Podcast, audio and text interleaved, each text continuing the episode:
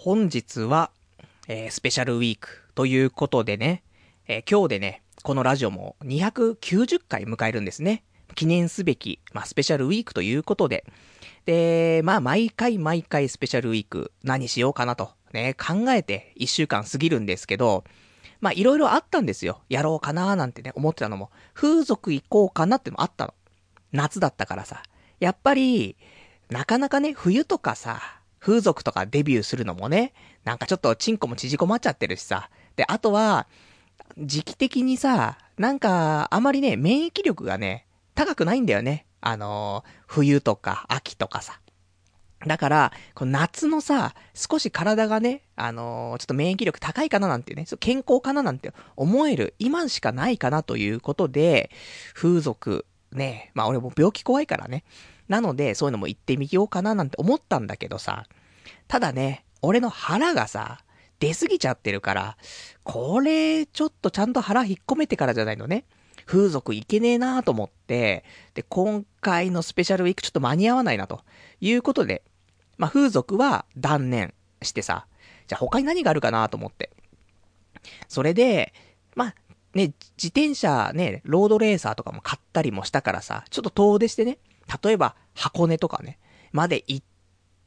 それのレビューをするとかね、そういうのもいいかななんて思ったんだけど、最近やっぱり雨が多くてさ、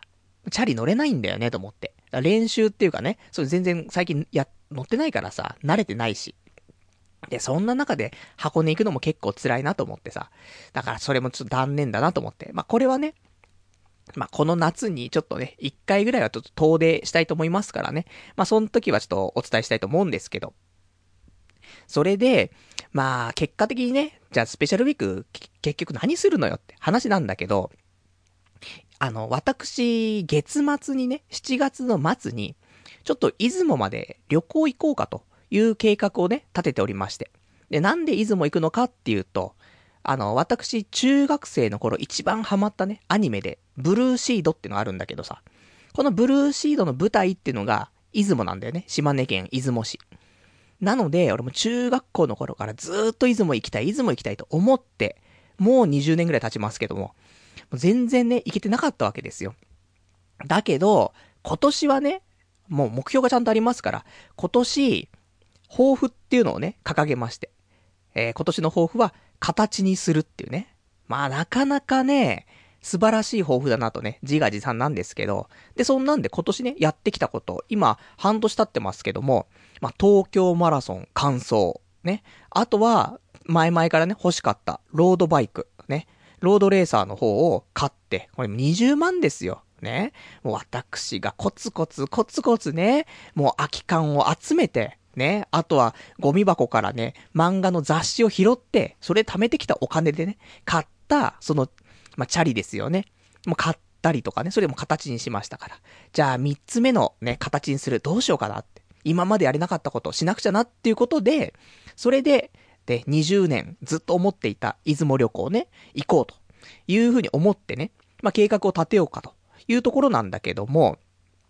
まあ、せっかく出雲に行くんだから、えー、その中学校の頃ハマってたね、ブルーシード、もう一回、なんか色々とね、調べ直したいなというのがあってさ。で、実家に帰れば、ブルーシードグッズがね、もう中学校の頃から、まあ高校の頃までまたぐのかな。えー、ずっと集めてたね、グッズがいっぱいありますから、一回じゃあ実家に帰って、グッズを漁ってみようと。いうことでね、まあこの間実家帰ってきたんですけども、それで、まあ、ちょっと手元にね、少しブルーシードのね、グッズというか資料をね、ちょっと今日持ってきまして。なので、今日のスペシャルウィーク、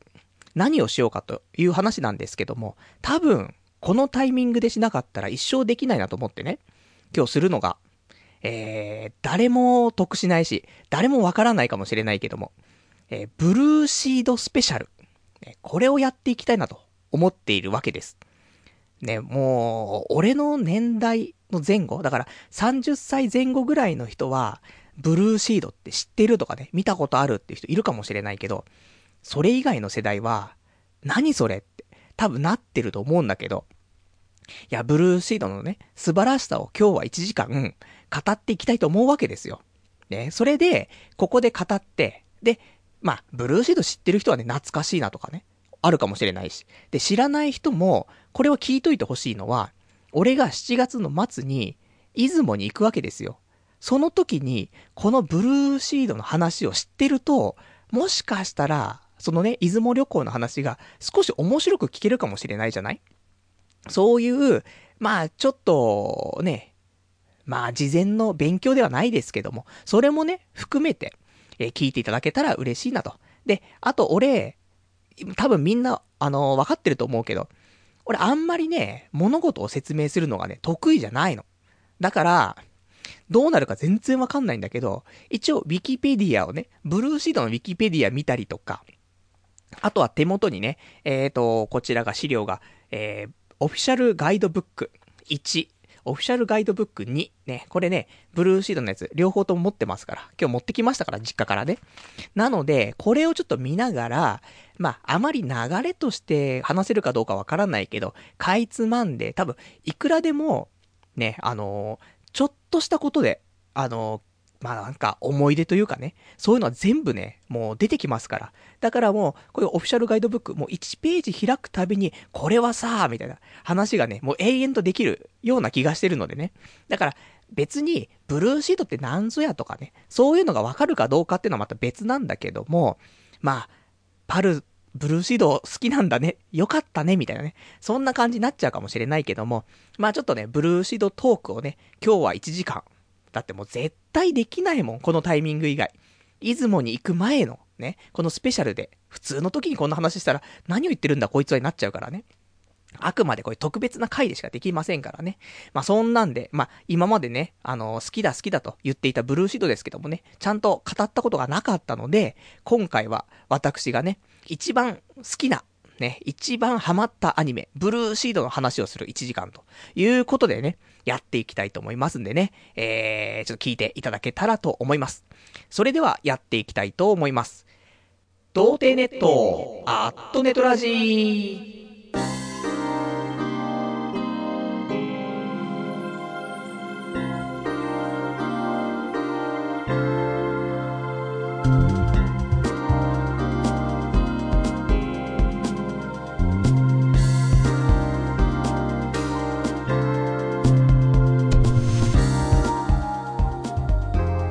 改めまして、童貞ネットアットネットラジパーソナリティのパルナイトです。こんばんは。まあ、そんなわけで、今日は、まあ、誰得なのっていうね、正直、俺以外に、もうこの話で嬉しいっていう人いたら、ぜひちょっと友達になりたい。普通に飲みに一緒に行きたいね。で、ブルーシードのね、お話をしたいなっていうぐらい、正直、周りでブルーシードが好きってやつはいないよね。なかなかいないよね。なので、あの、ぜひぜひ、あの、そんな人がいたらね、あの、ぜひお友達になってもらいたいなと。それは別に男女関係なく、いないんだよ。本当に。なので、そんなね、方いらっしゃったらね、嬉しいなということもあるんですけども。で、まあ私、アニメね、その、まあ、今一番ね、好きだというか、だったりとか人に勧められるアニメって何っていうと、まあ、今で言うと、シュタインズゲートっていうのがね、今一番おすすめできるかなと思うんだけど、ね、あの、一応北米版のね、ブルーレイ DVD ボックスもありますし、あとこの間 Amazon でね、えー、劇場版のね、DVD、あ、違う、劇場版はブルーレイか、ね、のなんか超豪華版みたいなの買いましたからね。まあまだ見てないんですけども、ね、映画館で一回見ちゃったからね。だから、今となっては、まあ、こ、これを押すけども、ただ、あの頃、俺が中学生の頃だから13歳とか、12、3歳の頃、13歳かなの頃にやっていたアニメとしては、もう多分、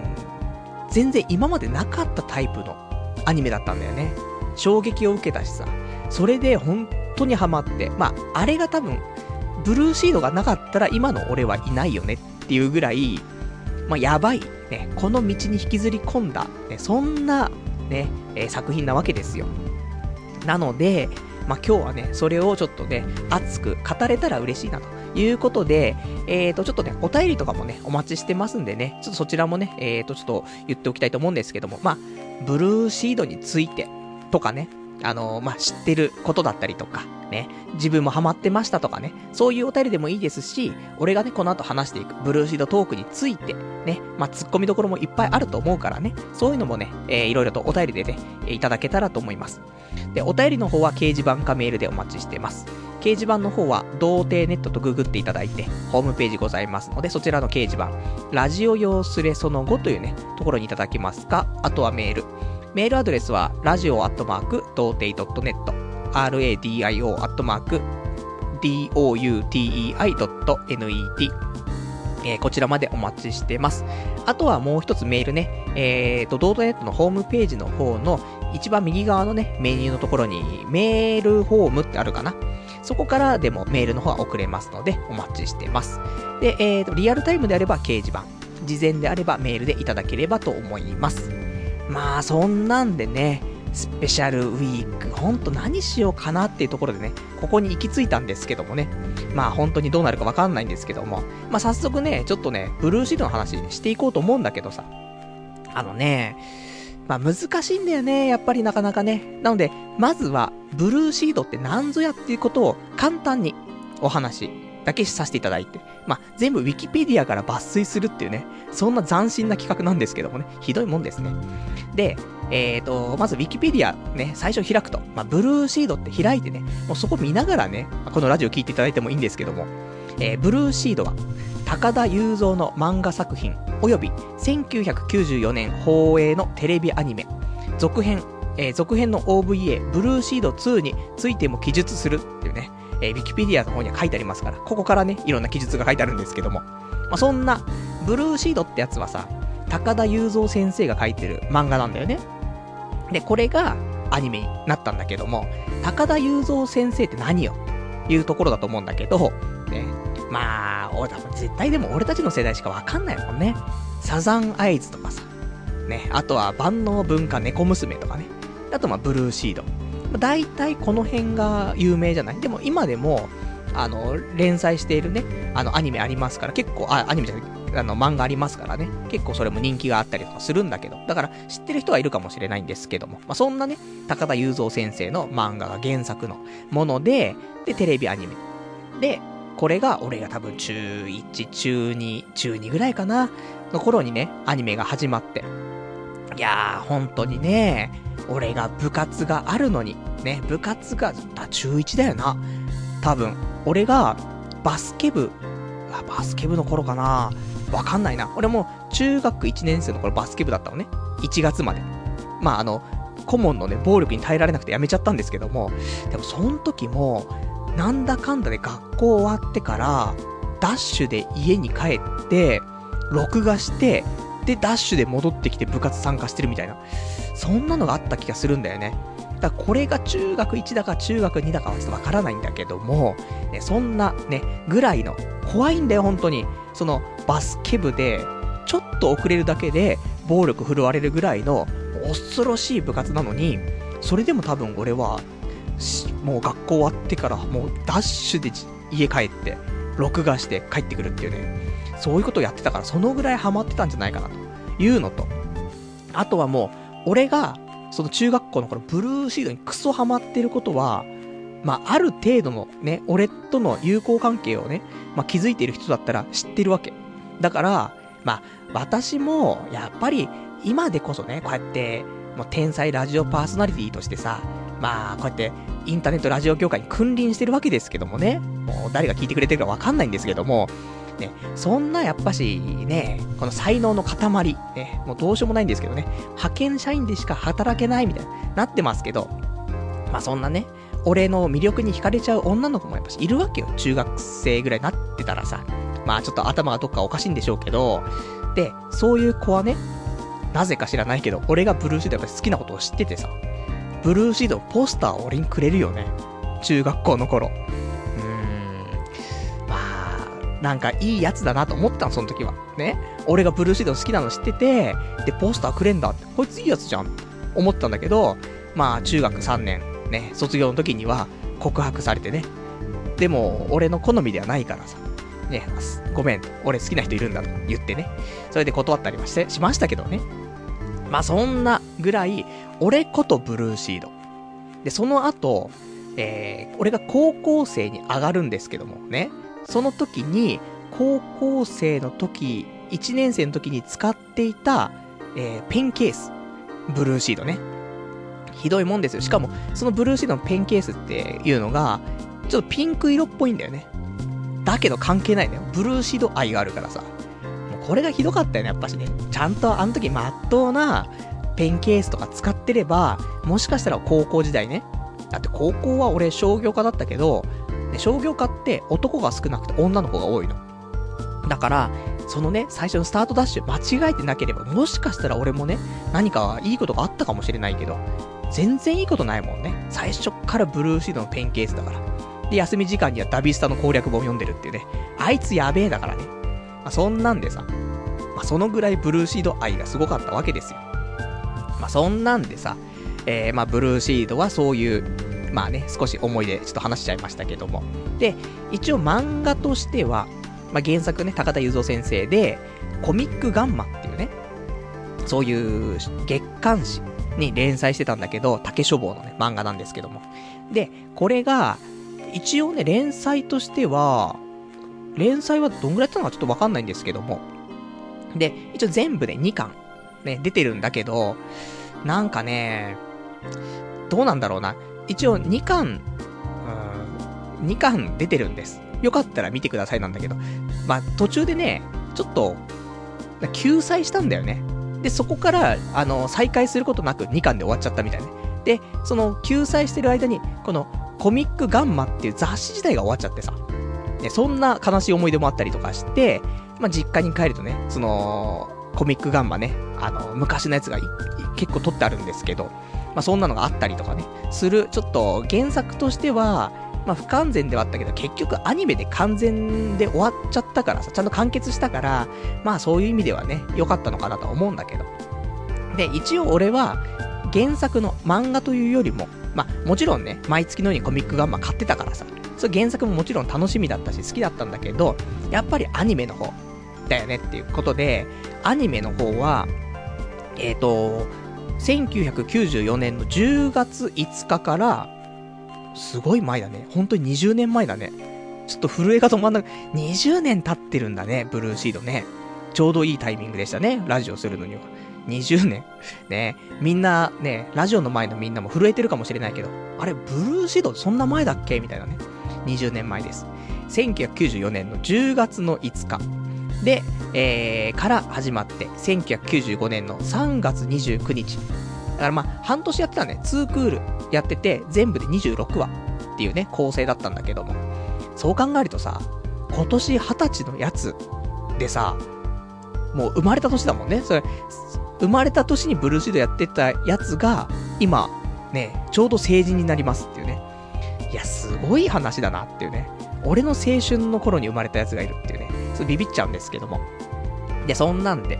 で、えっ、ー、と、そのアニメがね、まあ、大好評だよね。俺の中では。で、大好評で、幕を閉じて、その後に、ブルーシード2っていうね、続編。これは、もうテレビ版じゃなくて OVA ってオリジナルビデオアニメってやつでさ。で、全3巻かな。で、出たんですけども、これは1996年の7月から、えー、1998年の2月だから、まあね、そのぐらいの期間で3本出たっていう。まあ、かなり、終わった後もね、私、やっぱりさ、最近だとさ、なんかアニメやって1期が終わって、で、あれ？なんか、なんかさ、すごい人気があったりとかすると、2期はよ、2期はよ、みたいになるじゃない。で、2期来たーみたいになるじゃない。でもさ、あんまあの頃のアニメってないんだよね、2期とか。もちろん原作がいっぱい続いてるやつだったらさ、2期とかあるかもしれないけどね。あの頃はスレイヤーズとかね。それで2期とか3期とかあったけどさ、そうそうないから。まあちょっと難しかったんだけども、一応ブルーシード2っていうことでね、まあそういうの OVA で出たりとかしてさ、まあこちら、こちらもね、もちろん全部持ってるんですけど、アニメ版も、えっ、と、あの頃はね、ビデオか LD だったんでね、時代を感じるね。ね、ただ LD プレイヤーなんて私持ってないからさ、ビデオで買ってさ、もう高いんだよ。ビデオ、もう1本につき2話入ってんの。で、多分5000円ぐらいするんだよね、1本。で、これが、だから結局13本、アニメ版出てて、いや、買ったよね、全部。今でこそ、ね、アニメ好きだとか言って、ね、ちょこちょこと、まあでも買っても本当に劇場版のものを、エヴァの劇場版をちょっと DVD 買ったりとか、で、この間その、シュタインズゲートのね、ブルーレイ買ったりと、そのレベルだけど、あの、中学生の頃に、ビデオ1本5000円のものを13巻買うって、なかなかありえないよねと思って。バイトもしてるわけじゃないからさ。だから、持ってるお年玉をさ、もう削って削って、とかね。あとは親に協力してもらって。まあ、母親がね、やっぱり俺も一人っ子だし、で、母親がアニメとか結構ね、好きだからさ、協力もしてくれたりとかしてさ、まあなんだかんだでやりくりやりくりして、で、全13巻ね、もう大体発売日にアニメイトで予約して買ってたよね。で、それ買うとポスターとかもついてるからさ。で、ポスターとか今実家この間帰ったら、もういっぱいあったよね、ブルーシードポスター。でも、封は、なんていうの、全部丸まって、あのー、何も開けてない状況でね、あの、ポスターあったからさ。だから今それちゃんとほどいたらさ、もう綺麗なポスターが残ってるはず。まあ多分開いたらカビだらけの可能性もあるんだけど、いやそんなの悲しいからさ、まあ一生開けないでね、取っとくかもしれないんですけども。そんなんで全26話でね、13巻、まあ、全部買いましたと。あと OVA の方もこれも待ち待ってましたからね、3、全3巻、これも全部買いましたしね。まあそんなブルーシード、ね、もう序の口ですよ。ね、もう、ファンだったらやっぱり、このぐらいはね、まあ皆さん買ってるかと思いますから。ただ俺、後にも先にも、こういうテレビシリーズとかで、DVD とかブルーレイとか、ビデオとか、買ったのってブルーシードしかないんだよね。ちゃんとそうやって、発売日とかで買ったりとか、その純正っていうの、日本製のものを買うとかっていうのはね。で、ただこの後に、さっき言ってたね、俺がおすすめのアニメのシュタインズゲートに関しては、一応ね、あのー、北米版ではありますけどもね。一応その、テレビシリーズのね、ブルーレイのやつは買いましたけど。で、あとはそうやって、ブルーシード、ビデオでもあるけど、まあ、DVD とかでもね、その後、いろいろ発売されたんだけど、さすがにちょっと日本版の高いからさ、買えねえなとか思ってたんだけど、北米版で、ブルーシードもね、これもボックスで出てたから、これはちょっとね、買いましてね、安かったんで多分、3、4千円ぐらいでね、26話入ってる、ボックスが入るっていうね。まあそんなんで、まあもしよかったらね、あのー、そういうので見ていただいてもいいかなと思いますんでね。そんなんで、まあ、あんまりツタヤとかにはもうないかもしれないからね。だったら、ね、例えば、まあ、違法なサイトとかね、見るのもいいかもしれませんけど、でも、やっぱりこの、北米版であればね、やっぱ3、4000円ぐらいから売ってるからさ、そう考えたらそれでね、あのー、買ってしまってもいいんじゃないかなと思いますから。まあ、ぜひぜひちょっとおすすめのアニメなんですけども、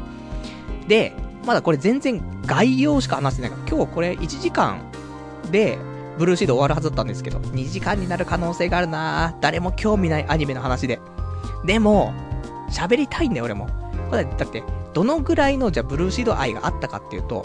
俺が中学生の頃に、ね、修学旅行行った時に、なんか湯飲みにさ、絵描いて、それでなんか、ね、ま、なんか持って帰りましょうみたいな。ね、そんな、なんかさ、あったわけですよ。その、なんつう参加型のさ、修学旅行でそういう現地の、そういうのにちょっと触れ合おうみたいなので、で、湯飲み、みんなは、なんかちょっと模様を描いたりとかさ、そんなレベルだったのにさ、もう俺ブルーシードだからね。ブルーシードっていうさ、湯飲みなのに英語書いてたからね。ブルーシードって、湯飲みなのに英語みたいな、すごいみたいな、なってるし。あとは、このブルーシードの主人公がいるんだけど、まあ、ヒロインっていうのかな、主人公の女の子が、藤宮もみじっていうのね。あのこれ、林原めぐみさんがね、やっているキャラなんですけども。で、あとは男の、まあ、あの準主役というかね、のが、草薙守っていうね、草薙さんっていうのがいてさ。で、もみじと草薙なわけよ。その二大巨頭なわけで。だから、ブルーシードっていうのを湯飲みガッて書いて、その横っていうのかな。で、ちょっとスペースを空けて、そっち側、片方側にはもみじって書いて、片方側には草薙って書いてね。そんな湯飲みを作ったんですけども、この間実家帰った時ね、あの、まだちゃんと実家にありましたからね、一応写真を撮って、え、ツイッターなんかにあげましたから、見たいなって人いたらね、最近の俺のね、あのツイッターのつぶやき見てもらうと、俺が作った、えー、湯飲みの写真が出てますからね。まあ、そのぐらいの愛はありますよ。ね。もう、本当に毒されてる。中学生でな、もう何、何でも、やることなすことブルーシードに絡めようとするってね、もうアホなんですけどもね。で、そんなんでさ、で、一応、まあ、このブルーシートって、で、そもそもどんなね、お話なのっていうところなんだけど、一応ストーリーとしては、まあ、書いてある通りですよ。えー、ウィキペディアさんから読ませていただきますと、ごく普通の中学生のはずであった藤宮もみじは、櫛灘一族の末裔であり、自らが人柱になることによって、荒神と呼ばれる謎の怪物を封印する力を持っていた。えー、もみじを襲う荒神の出現と彼女を守る草薙守の存在。人柱という運命に、えー、迷いながらも、もみじは国土管理室のメンバーとなって荒神と戦う決意をするっていうね。そういう、ね、お話なんですね。で、まあ、何なのっていうと、あのー、これ、ベースは日本神話なんだよね。日本神、日本神話で、で、それがベースの現代の話なの。で、まあ、もともともみじが住んでるのは、その、出雲というかね、島根県の奥出雲に住んでるの。だから、あの、今回ね、ちゃんとその旅行行きたいなと思ってるところはあるので、あの、まあ、出雲も、出雲大社とかも行く予定なんだけど、まあ、奥出雲に行きたいなってちょっとあってさ。で、で、もみじはそういう感じ。だけど、で、話がちょっと進んでいくと、もみじは、その国土管理室っていう、その国の機関なんだけど、ね、荒神と戦うための荒神っていうさ、結局、その、昔からの妖怪的なやつとか、その、ヌエとかさ、そういうのがね、あの、ヤオビクニとかね、まあ、いろいろいるんだけどさ、そういうのが出てくるな、そういうのとも戦うための、その国の機関みたいなのがあってさ、それが国土管理室って言うんだけどさ、そこに、ちょっともみじはね、お世話になってさ、それで戦っていくんだよね。だから、国土管理室っていうのは東京にあるのよ。だから、東京の、その、なんだ、本当に現代な感じの、その生活の中に、そういう戦いというかね、その、神様とか、その、日本神話に出てくるようなものが出てきたりとかしてさ、戦ったりとかしていくんだけどさ、あの頃って、そこまで、現実と、なんかそのリンクするようなアニメって少なかった気がするんだよね。やっぱりなんか、ちょっとファンタジーだったりとかね、全然知らない世界だ、話だったりとか、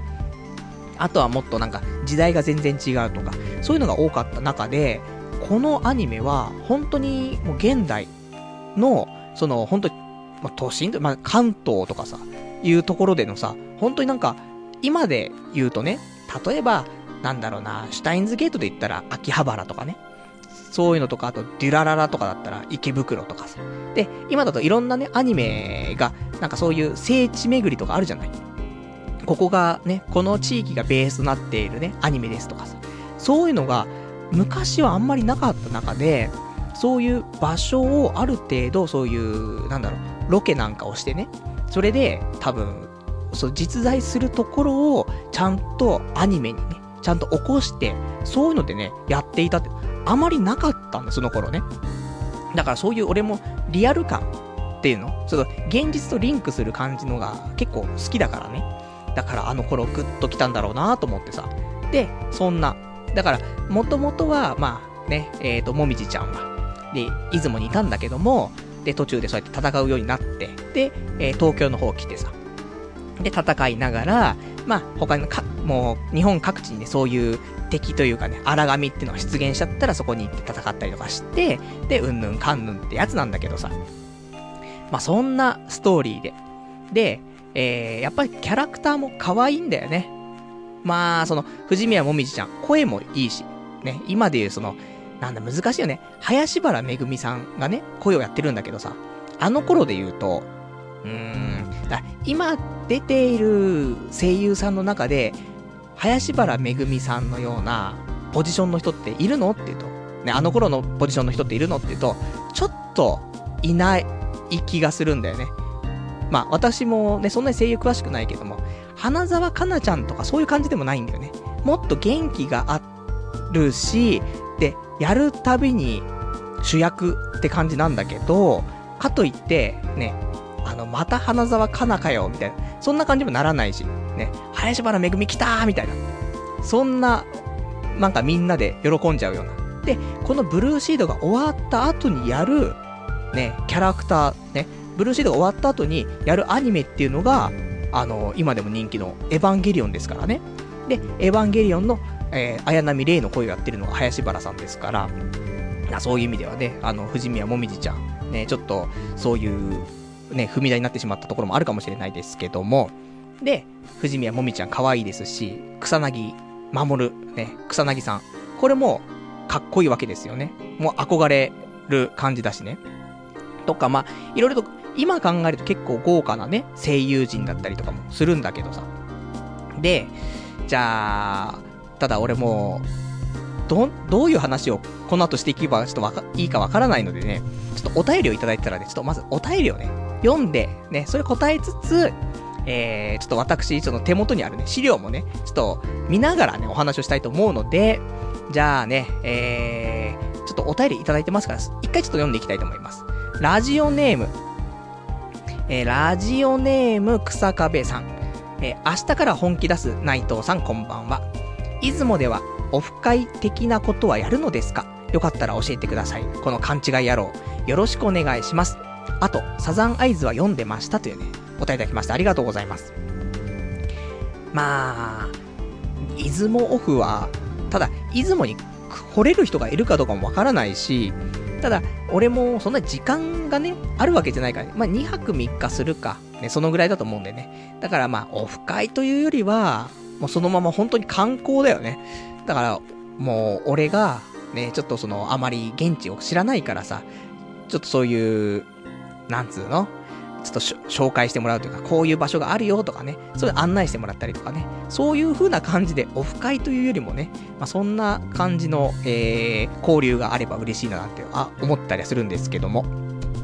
あと、サザンアイズは読んでましたっていうね、ことで、サザンアイズは、もう今日はね、もう、やめよう。あの、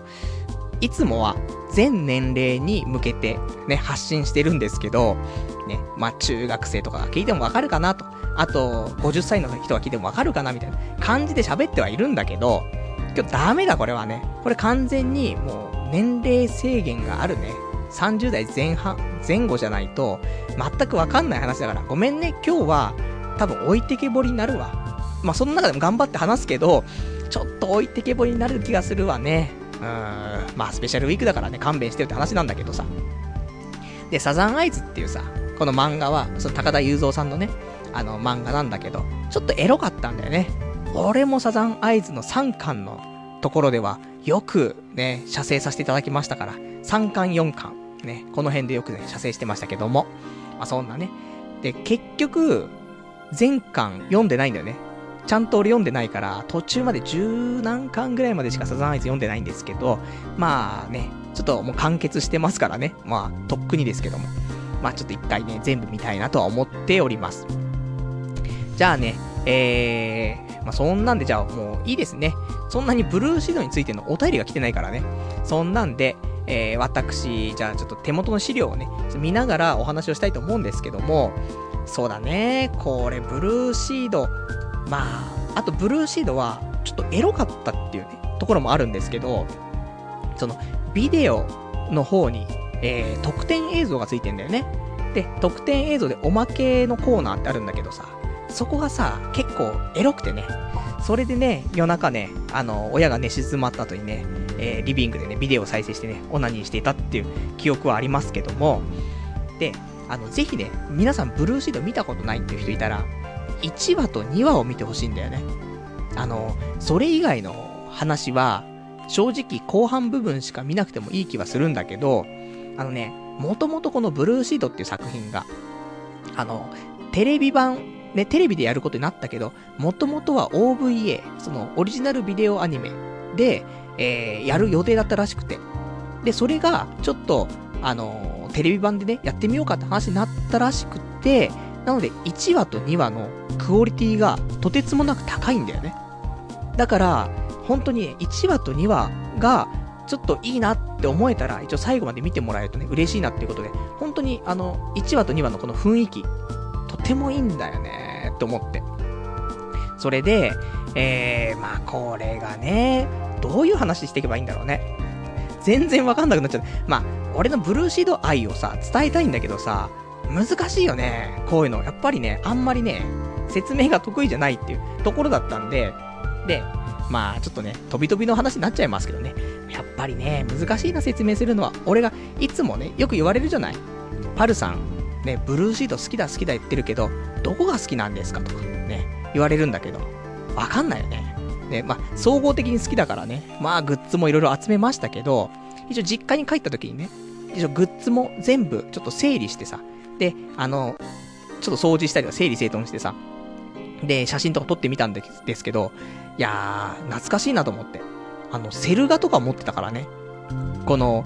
草薙さんのセル画とか、あとは、敵役でね、村雲ってるんだけど、村雲のセル画とかね、持ってたりとか。ねなんか結構、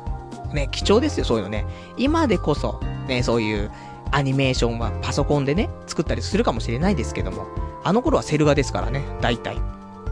だからセル画があったりとか。あとは、設定資料集もあるし、で、ビデオもちゃんとありますし、カセットテープでのドラマとかね、そララジオドラマ的なものもあったりとか。で、あとは、なんだろう、そういうまあ、ガイドブックもあるし、あと、この、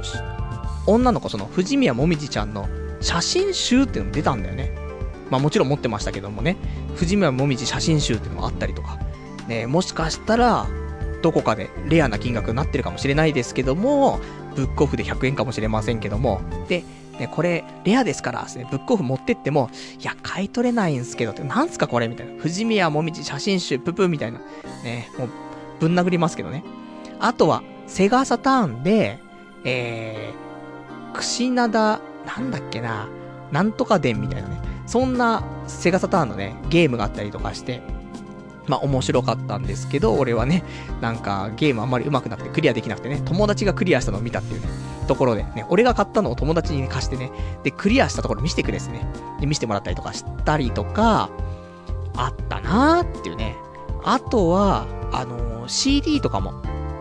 結構出てて、えー、シングルの CD とかもそのキャラソンだよね、今で言うね。あの頃そんなになかったと思うんだけど、そういうキャラソンとか、だから結構ね、あのー、ちょうどアニメが変わる分岐点になった作品なんじゃないかなと俺は思ってるんだよね。その、なんつうの、その前までは、やっぱなんか娯楽というか、ね、そういうなんか感じが強かったアニメが、なんかこのブルーシードによって、ちょっと、うん、違う一つ上の、なんか子供が見るためだけじゃん、みたいな。子供が見るのがアニメみたいな感じだったのが、なんかまあ大人も見れるっていうところまで上がったかどうかわからないけど、そういう子供が見るだけじゃないよな、アニメってっていう風に認識されるきっかけになったようなアニメだったんじゃないかななんてね。そんなこと思ったりとかもね、私するんですけども。で、一応 CD とか、まあ、曲とかだってすごく良くてね、その、まあ、原作が高田雄三っていうね、原作者なんですけども、歌、オープニング歌ってるのが高田バンドっていうね、その高田雄三にまつわるね、アニメとかのね、主題歌を歌ってる、まあ、バンドで高田バンドっているんだけども、高田バンドって、その、バンドのメンバーって誰だかわかるっていうと、あの、男のね、まあ、男と女の、まあ、デュエットなんだけど、男の人の、その、ボーカルは、立木文彦さんなわけですよ。エヴァンゲリオンでいうところの碇玄道ですよ。ねもう、その人が歌ってるの、ブルーシードのオープニングを。ね今考えると、すげーってなるかもしんないけど、まあ、あの頃でもすげーだったんだけどさ、なかなか渋い声でね、いいんだよね。俺もカラオケ行くとね、たまに歌っちゃいますから。ねもう、カルナバルバベルっていうね。もう、大体あの頃、みんな知ってるよね、大体ね。あの頃の30代前後の人はね。まあそういうのがあったりとか、あとそキャラソンとかもね、まあ、いくつかあったりとか、キャラソンも5枚、ね、なんかシングルで出てさ、5枚を全部買うと。で、アニメイトで買うと、その5枚入れられるためのね、なんかそういう、なんとかホルダーみたいな、ね、CD ホルダーみたいなのがさ、もらえたりとかね、まあもちろんありましたけども、とか、あとはアルバムも出てたよね。アルバムもサントラとかがもう3枚4枚、あとボーカルコレクションあったりとか。まあ、あとは、まあ、いろんなあったな。ノートもあったし、下敷きもあったしね、筆箱もあったし、まあ、いろんなのありましたけど、ただ俺が唯一、手に入れられなかったものがあってさ、マガタマ、このブルーシートの、その、なんだろう、一番のそのキーアイテムっていうの？っていうのが、マガタマなんだよね。マガタマがないろんな、なんかそういうところに出てきたりとかして。で、このブルーシードのグッズで、まあ、ちょっと、まあ、二つ手に入ってないんだけど、その、マガタマ型のペンダントと、マガタマのキーホルダー。これがあったんだけど、ちょうどね、そのアニメイトで、あ、欲しいなとか思ってたの。で、大体その、全部揃えないと気が済まない感じになってたから、その頃はさ、もう。だから、ただ、今度買おうと思って。で、買わなかった。そしたら、そっから先、その、マガタマのペンダント、キーホルダー、見かけることなくてね。まあ、この年になってもたまにヤフーオークションで、ブルーシードグッズ探すけど、未だにマガタマのペンダント、出てこないんだよね。だから、別にさ、今となっちゃね、その、なんか、あるじゃない、そういう石屋さん。ね、その、パワーストーンショップとか行けば、マガタマとかの形のね、売ってますし、ブルーシードっぽい、その、青っぽいね、えー、マガタマとかも売ってたりするんだけど、やっぱりその、オフィシャル商品が欲しいじゃないということでさ、ずっと後悔してんだよね、と思って。だから俺もそのマガタマのペンダントがね、手に入ったら、ね、俺も33、今年4になりますけど、もうマガタマのペンダントしちゃうよね。プライベートの時は。いや、そのぐらいね、あの、ずっと欲しいな、欲しいなって思ってね、未だに20年経った今でもね、ヤフーオークション見ちゃうんですけども、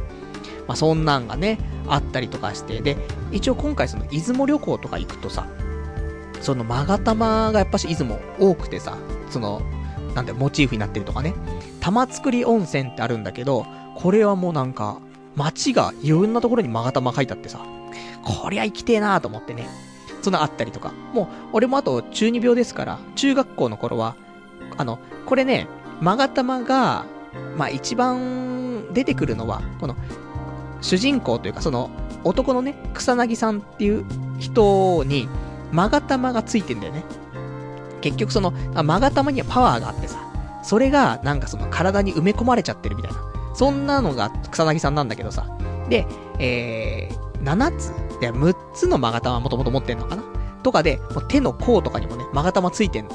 で、かっこいいなと思ってね、俺も授業中にね、えーと、手の甲にね、マガタマ書いちゃったりとかしてね、まあそんなんやってましたけどね。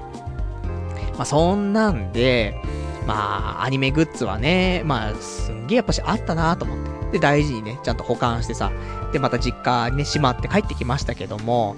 まあ、そんなね、えっ、ー、と、ブルーシードの思い出はありましたけども、じゃあ、ちょっとね、お便りいただいてないかな。ね、ブルーシードの、ね、ブルーシードの話、なんか、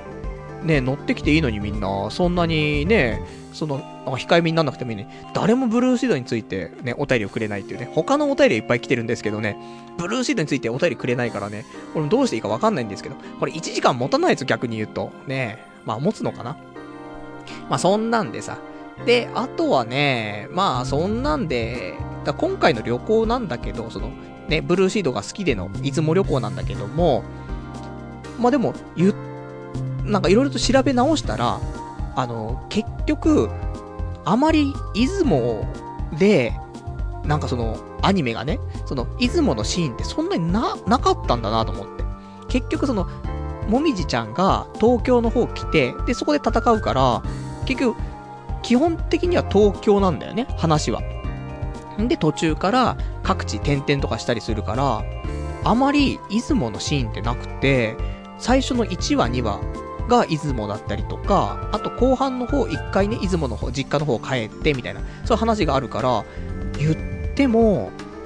多くて5話ぐらい分しか、出雲って登場してないんだよなと思って。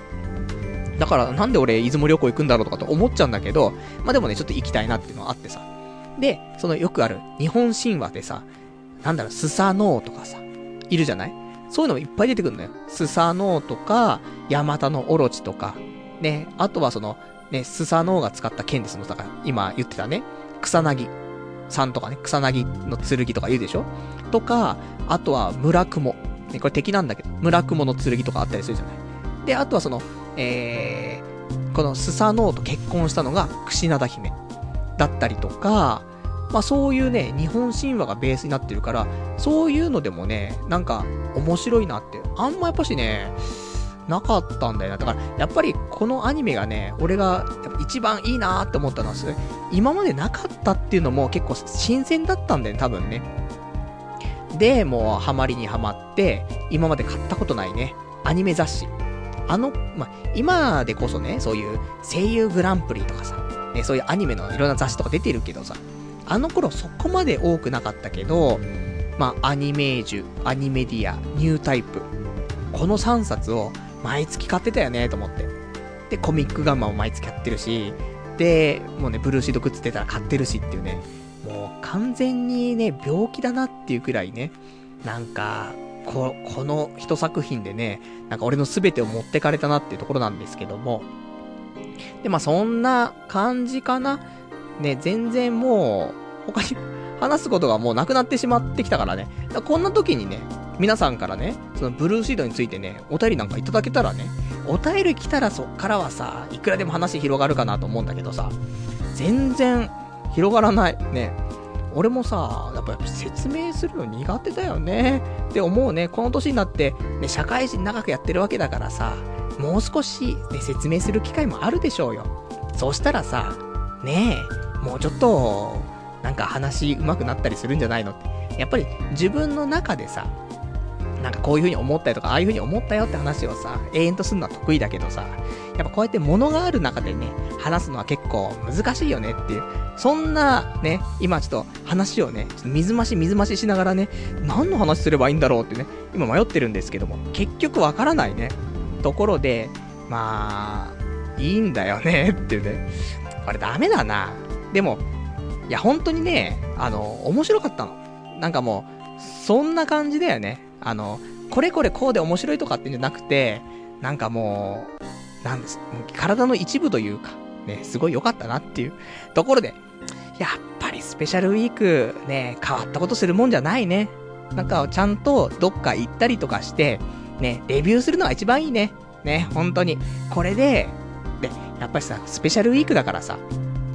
例えばよ、あのーま初めてこのラジオ聞いた人っていると思うんだよね。今聞いてくれてるかわかんないけど、最初の出だしからね、何このラジオってね、切っちゃってる人いるかもしれないけど、例えばさ、ご新規さんがさ、あのラジオ聞き始めてくれるとするじゃない？で、もちろん、ポッドキャストとかでね、まず聞いてくれるとしてさ、その時に、まあ、最新話をちょっと聞くよね。10分、15分聞いて、あ、ちょっと面白そうだなってね。じゃあちょっと過去の放送も聞いてみて面白かったら、なんかこれから聞いていこうかな、という時に、じゃあ、大体みんな何話ぐらいを聞くかと。ね。今まで290話、ね、今日含めてやるわけ、やってるわけですけども。どこを聞くかっていうと、やっぱりその、区切りの輪を聞くよね。だからその、290とか、ね、250とか、100とかさ。そういう、まあ、一番ね、一桁目が0っていうね、輪を聞くことが多いかなと思うんだよね。だから、そん中の290話、ブルーシードの話をするっていうね。しかも全然中身がないんじゃないのっていうね、話なんだけど、まあ、しょうがないよねっていうね、ところなんです。で、結局今こういう話をね、いろいろしながら、なんか話すことねえか、なんか話すことねえかなと思いつつ、全然話すことはない。ね。おかしいなで、ただ、ね、あのーブルーシード好きな人と酒を飲んだら、もうちょっと話せるんじゃないかなって思ってはいるので、ね、もう少し俺もね、話せるかなと思ったんですけど、全然話せない。ね。ということでもう諦めましょう。ね。もう、ね、終了。ね企画だ、俺だなね、しょうがないね。やっぱりね、あの、あんまりそういうの得意じゃなかったということで。ただ、お便りが今、もしブルーシードのお便り来てれば、読みたい。ね。あ、来た来た。ありがとうございます。えーラジオネーム、672番さん。ブルーシード、パンチラアニメだよっていうね、お便りいただきました。ありがとうございます。そうなんだよね。この、藤宮もみじちゃん。このヒロインのパンツが、まあ出る出る。ね。もう出すぎちゃって。まあ、そんなお下品なやつじゃないんだけど、ね。あのーまあ、動物パンツですよ。ね、なんとかさんパンツ。ね。なんか、うさぎさんパンツみたいなさ。そんなんだったりするんだけど、毎回ね、絵柄は違ったりとかするんだけど、熊さんパンツは変わったりするんだけど、ただ、あの頃、そんなにやっぱりパンツ見しちゃいけないよ。やってた放送時間が、確かこれ、えっ、と、テレビ東京で、えっ、と、18時からだったかな？あ、じゃあ、18時から18時半ってやってたわけ。だかだちょうど、お昼、あ、なんていう晩飯時というか、ね、一番健全なタイムですよ。そこでパンツパンツは、ちょっとまずいと。じゃ、テレ東じゃなかったテレビ東京だよ。合ってる。テレビ東京だよね。そう。それで、その時間だとちょっとまずいよねっていうことで、少し規制が入ってたんだよね。なんか、いろんな、だから例えば、今で言うところのさ、なんかお風呂のシーンだとさ、湯気がすごいとかさ、ね、普通のシーンでもなんかあったら、光がすごいみたいな、なんか光が差し込んでて見えないみたいな、あったりすると思うんだけど、まあ、それと同じような感じでね、ちょっといろんな書き込みが増えたりとかして、ちょうどそこを隠れるにしたりとかね、そういうのもあったりとかする、あのやっぱりね、もう萌え豚野郎ね、今で言う萌え豚野郎がね、やっぱし、目覚めるきっかけになった、そんな素敵な作品かなと思いますんでね。まあ、そんな感じかね、もうね。で、うーん、難しいよね。ちょっとね。まあいいやね。うん。そんな、ね。まあそのぐらい、今日スペシャルウィークでね、もうがっつりやりたいと、ね、思っていたくらい好きだったんだっていうね、ことだけ伝わればいいかなと、ね、いうことです。まあ、またね、これの話、全然薄っぺらいから、これが、ね、その、7月末に出雲旅行行きますけど、どう結びついてくるのか全くわからないけど、ま、何かにつけて、ね、ブルーシートのね、話は出てくると思いますからね、その旅行の話するときには。なので、よかったらね、あのー、これをきっかけに見る人はいないとは思うけども、あの、ブルーシードのね、アニメ、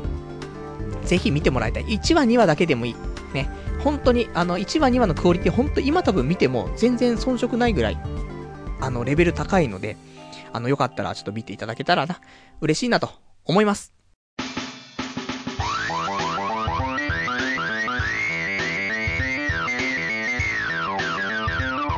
童貞ネットアットネトラジそれでは、えー、お別れのコーナーをね、やっていきたいと思います。お別れのコーナーは、今日ね、喋りたかったこととか、後でいただいてるお便りなんかをね、つらつらとご紹介していこうじゃないかというコーナーなんですけども、スペシャルウィークの方がね、えー、ちゃんと時間通りに終わりそうだっていうね、ところでね、まあ、いつもね、ちょっと話すことが多すぎるんでね。で、まあ、一応、あの、今日もう本当に、あの、ブルーシードの話だけして終わろうと思ったんだけど、まあ、そんなわけにもいかずね、えー、お時間まだね、ちょっと残ってますから、今日、他にね、普通に喋りたいことをいくつかあったのでね、読んでいきたいと思うんですけども。で、まあ、一応ね、その、ブルーシードグッズ、ね、調べるために実家帰ったんだけどさ、やっぱ最、この年になって実家帰るとさ、言われるよね、親に。あの、彼女は、とかね、結婚は、とか、孫は、とかね。やっぱちょっと聞かれんだよね、と思って。もともと LINE でね、あのー、その、うちの家族のね、グループがあるんですけどね、父親、母親、俺で作られてるね、LINE のグループがあるんですけど、そこに、あのー、ちょっと今度ね、実家帰るわって言ってたの。そしたら、母親がね、なんか、嫁でも連れてくるのかと思ったみたいなこと言ってるわけ。何言ってるんだよと思って。あるわけねえだろうと思ってさ。で、家帰って、実家帰ってさ。で、ちょっとね、あのー、リビングで、まあ、家族3人いたんだけどさ、ちょっと母親がね、2階の方行ったの。その時に父親からさ、ちょっと言われてさ、あのー、今彼女とかいねえのかみたいな言われて、いや、いねえよ、つってね。で、別に、女に興味ないとか、そういうわけじゃないんだろうみたいな言われて。もう、そんな風に思われちゃうぐらいですよ。本当に女っ気がないと。ね、浮いた話がねえと。ね、そんなことでさ、もう親父も心配しちゃってん多分ね。もしかしたら、ね、もう、今流行りのゲイなのかと、ね。もうなんか、ね、安倍さん、安倍さんでね、なんか便所に連れ込まれて、あーみたいな、なってるのかという風に思われてしまう。ね。そのぐらい、まあ、でも全然、あの、ね、女好きですしね。全然いいんですけども、やっぱちょっと心配されちゃったりとかね。あとは、なんか、母親とね、ちょっと、車で母親にちょっとね、あの、近くの駅まで送ってもらったんだけど、その時に、ね、お父さんが、ね、俺、孫抱けるのかなみたいな話してたよ、みたいなね、こと言われたりとか、ね、あとはもう、なんか、母親も、ね、結婚とかそろそろないのとかね。ね、いや、彼女いねえし。そんな話をしてさ。だからもう結構きついなと思って。もう実家帰るのも嫌になっちゃうなと思ってさ。あったりとかしてさ。やっぱりこのね、母親がちょっと、勘違いというか、してたのは、その、俺がね、その実家帰るっつって、で、お嫁さんでも連れてくるのかしらとね。ね、せめてその彼女とかね、連れてきて紹介してくれるのかしらと。ちょっと思ってた節があると思うんだけど、なんで思ったかっていうと、俺が年末、えー、お正月にね、実家帰った時に、ちょっと鍵をね、パチンコ屋さんになくし、落としてきちゃってさ。で、落としたの気づかないで家帰ってきちゃって。で、で、ああだこうだやってたんだけど、その時に、うちの母親が、俺のカバンをね、いろいろと調べてたの。ね、鍵ないかしらって。その時に、俺、あのー、使いもしないコンドームをね、入れててさ、多分それをね、母親に見つかってるわけ。まあ言わなかったけど母親はね、気づかぬふりをしてたけども、コンドームがあったと。いうことで、あれね、まさか、ね、うちのパル内藤ちゃんは、ね、彼女今いるんじゃないかしらと。ね、こんなハレンチなものを持ってと。ね、いう風に勘違いしてしまったんではないかと。ねえ、それが悪かったのかなと思って。いないよ。なんであれ持ってたかっていうと、可能性の問題よね。あの、もし何があるかわからないから人生。カバンには一応忍ばしておこうかなっていうところで、全然使えませんよ。結局賞味期限、賞味期限っていうかね、そういう、なんか利用期限みたいに切れそうになって、自分で、ね、悲しき、悲しきかな、ね、もう袋を開けて、ね、コンドームを使って、オナニーして、捨てると。ね、そんなのになっちゃいますからね。まあ、そんな、ね、ことだったのかなっていうところなんだけども。で、えーと、あとはね、あ、そう、俺のブルーシード愛、ね、少し、あの、思い出したことがあるんですけども。あの、まあ、私ね、中学校の頃とか、まあ、よく絵描くのが好きだったんだよね。で、そんなんで、いや、俺も全然覚えてなかったんだけど、そのね、そのブルーシードのグッズとかが入ってる棚があるんだけどさ、棚を開けてみたら、その中に1枚の、ちょっと大きめの紙があったね、白い紙が。なんだろうと思って、で、その紙見たら、なんか、俺が書いたブルーシードの4コマ。ね。もう自分で書いたやつ、色まで塗られてたよね。色鉛筆で。そんなのがね、出てきましたからね。もう、どんだけ好きだったんだっていうのはね、あるんですけどね。まあ、ただ、えー、さすがの俺でも、あの、今、今更ね、それをちょっと直視することはできなくてね、あ、こんなんあったなーと思ってすぐに裏返しちゃってね、ちょっと見れなかったんですけども、なんか書いてたねーと思って。まあそんなんあったりとかね。で、まあ、あとは、えー、特にね、まあ、ブルーシード絡みもお話ないんでね、もういいんですけど。で、ちょっと、まあ、アニメという、まあ、ところで少し繋がるのかなってところで、まあ、俺も昔、その、ブルーシードの他にもね、アニメいろいろ見てたんだけども、まあ、セーラームーンとかもね、結構見てたんですけども、あの、今回、あの、今期、2014年の夏のアニメでね、えっ、ー、と、セーラームーンの、あの、その、なんつうのかな、リメイク版っていうかね、が、あの、やることになりましてね。で、一応昨日、上、なんて最速上映みたいな、やったのかなで、今、ニコニコ動画の方で見れるようになってるんですけども、いやー、楽しみでね、本当に待っててさ、俺、セーラームーンも好きだったのよ。まあ別に、セーラームーンはグッズを集めるとかってなかったけど、ただ、まあ、俺の同級生の友達とかはすごいブル、あのー、セーラームーンハマっててね、グッズとかポスターとかすんげー買ってたけどさ、まあ男ですよ、もちろんね。で、買ってて。で、そのぐらいまあセーラームーンは好きだったから、ちゃんとシリーズ全部、セーラームーン、セーラームーン R、セーラームーン、なんだっけ？スターズとかね、セーラームーンスーパーなんとかとか、まあいろいろありましたけども、一応全種類、全、なんてシリーズは見ていて。だからすごい楽しみでね。で、今回リメイク版出て、ちょっと、まだ見てない人いるかもしれないので、ネタバレとかはしないけど、まあまあ、あの、絵がちょっと違うんだよね。絵が少し原作の絵に近いから、昔のセーラームーンの絵の方がちょっと可愛いっちゃ可愛いと思うけど、ただ、やっぱり見てるとね、えっ、ー、と、悪くなくて。で、まあ、セーラームーンのその月のうさぎっていう主人公がいるんだけども、この子の絵はちょっとあれだけども、他のなんかキャラ、セーラー戦士たちのキャラの絵は結構俺好きだなという風に思っていて、まあこれから楽しみだなということと、あと声優はほぼ変わってるんだけど、そのセーラームーンの月のうさぎの声だけは、あのー、前にね、昔やってた声優さん、三石琴乃ちゃん、ね、琴ちゃんがね、ちょっとやってましたから、で、頑張ってね、えっ、ー、と、セーラームーンやってるんですけども、少しね、まあ、これは俺が声豚野郎だからかもしれないけども、ちょっと若い声を出そうとして、声が上ずってる感じがするんだよね。うるせえよ、声豚野郎ってちょっと聞こえましたけども。ね、なので、でも、俺正直三石さん、ね、ことちゃんは、そんなに若い声出そうとしなくても、いいんじゃないのって思ってるんだよね。ただ、なんかやっぱり今喋るとね、あのー、なんだかんだで全部ミサトさんとかに聞こえちゃうところもあるよね。だけど、でも、俺、気持ちね、ほんの気持ち、その、なんていうのか若い感じを出すだけで、あの別にそこまでがっつり昔と同じような声を出そうとしなくても、まあ、全然、なんか、中学生とか高校生のね、声として受け入れられるんじゃないかなと思うんだけどね。ただ、ちょっと少し私が聞くと、なんか少しは、なんか上ずってる感じに聞こえちゃったりとかして。ただ、その、セーラームーンの決め台詞みたいなね、そういうところは、昔ともう全く一緒って言ってもいいぐらい。あれ、昔録音したやつを再生してんのっていうぐらい、セーラームーンのそういう決め台詞は、あの、月に変わってお仕置きよみたいなね、そういうのところは、すごいなんか昔のまんまだなと思って。あんな感じの声の、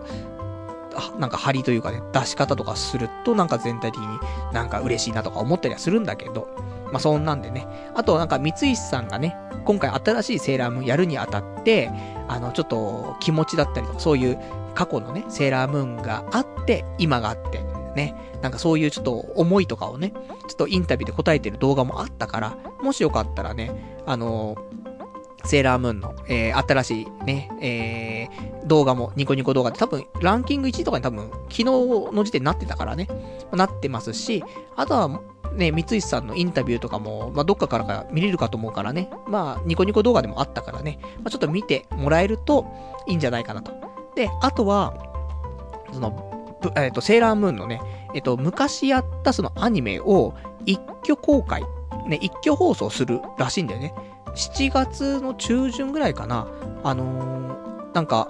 24話ずつぐらい ?12 話ずつぐらいわかんないけどね。まあ、かなりそういう、あの、大きなボリュームでね、えっ、と、一挙放送するっていうことで、でも、全部のシリーズやったらね、もう何百話なっちゃうかもしれないけども、まあそういうのありますということがあったから、ちょっとよかったら、あの、ニコニコ動画でね、えー、ニコニコ生放送かな？ちょっとチェックしていただいたら、その一挙放送ありますからね。まあ、ぜひよかったら、昔のね、えー、セーラームーン面白かったからね。まあ、今のやつもいいですけども、ちょっと比較しながらね、見ても面白いんじゃないかなと思います。ねセーラームーンの話の方が喋れるんじゃねえかっていうね。そんな声も聞こえたり聞こえなかったりなんでね、もういいんですけども。じゃあね、あとはね、えーと、他に私今日喋りたかったことが、そうだね、えーと、ちょっと、じゃあカンコレの話、ね。もう結局普通のラジオじゃねえかって話なんだけど、まあ、サクッと話そうね。カンコレさ、なんか、ね、始める前に、リスナーの方とかからね、まあ、カンコレって、もう別に空いた時間とかにちょこちょこできる感じですよ、みたいな聞いてたの。だから、やってみようかなって思ったのもあったんだけど、全然空いた時間にできますよじゃないよね。もう、なんか、生活を制限されるよね。もう、カンコレに支配された生活みたいな。なってるからさ。もう、寝る前に遠征、起きてから遠征、家帰ってきてから遠征みたいなさ。そんな生活じゃない。まあ、でも、言ってもね、今までパズドラをすごいしてたけど、パズドラがちょっと控えて、ね、パズドラの時間が少し減って、その分カンコレが増えたって感じだから、まあ、二つ足してね、あの、もともとパズドラが1、ね、カンコレが1、足して2ってわけじゃなくて、ね、まあ、パズドラが1だったけど、それが0.5になって、で、カンコレが、そうだな、0.7ぐらい。だから、1.2とか、ね、まあ、1.5とか、まあ、そのぐらいですよ。だから、別に、あの、カンコレをやったからっつって、その、もうまんま時間使ってるのはね、倍になってますってわけじゃなくてさ、まあ、なんて逆相乗効果でね、少しずつその時間の方はトータル的に考えると、まあ上がってはいるけど、パズドラの時間下がったりとかしてね。まあまあ、うまくやってはいるんだけど、全然ね、えー、まあ空いた時間にできねえということでね、もうがっつりやっちゃってはいるんだけどさ、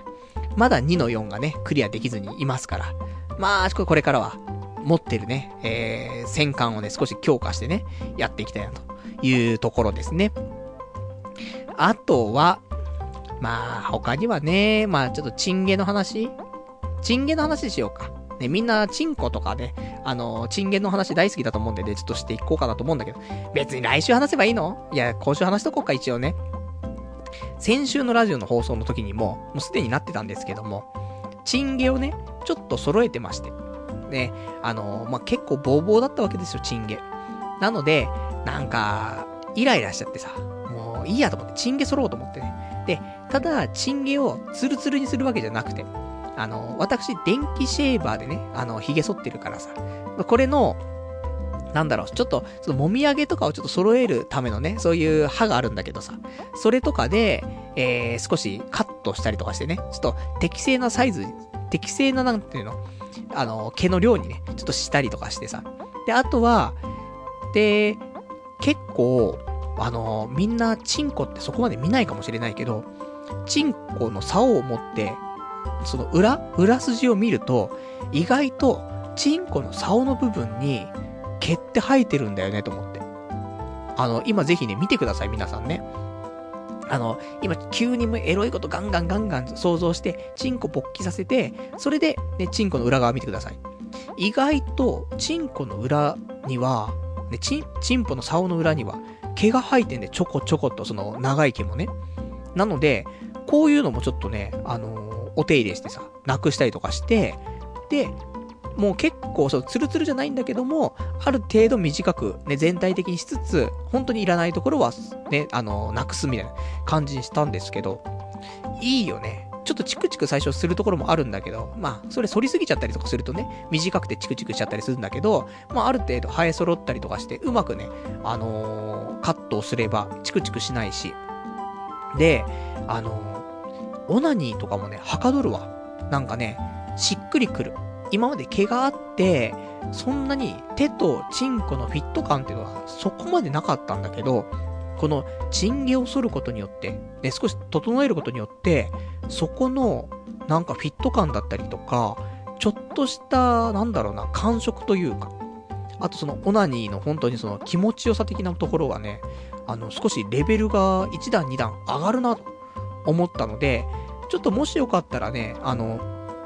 チンゲ揃える。ね。ただ、ね、チンゲをね、丸々剃っちゃうとツルツルのね、小学生チンコになっちゃうからさ、それ気をつけた方がいいけども、少し、まあ全体的な長さを短くしつつ、あとは本当に不要なところ、チンコのその竿の裏だったりとか、まあ、血毛とかまで行ったらね、もう、いろいろとやんなくちゃいけないからめんどくさくなると思うけども、本当に意外とね、こんなところ生えてるんだみたいなところも生えたりするから、ちょっとね、竿周り部分はね、ちょっと、毛剃ってみるというかね、なくしてみるのも、ちょっと一つのね、世界があるんじゃないかなということで、あのー、私、ちょっと当分の間はね、ちょっとチンポの、ね、方をちょっとちゃんとケアね、していこうかなという感じですね。ね、どうでもいい話だね。でも、夏だしね、そういうのちょっとチンコ周りすっきりしてね、まあ、汗かいちゃいますからね。まあ、その辺もすっきりするとね、いいかもしれないですね。じゃあ、あとね、ちょっといただいてるお便りを読んでいこうかな。ね、いっぱいちょっといただいてるんだけど、ブルーシードの話だけをしたいと思ってね、ちょっと読んでないんですけども、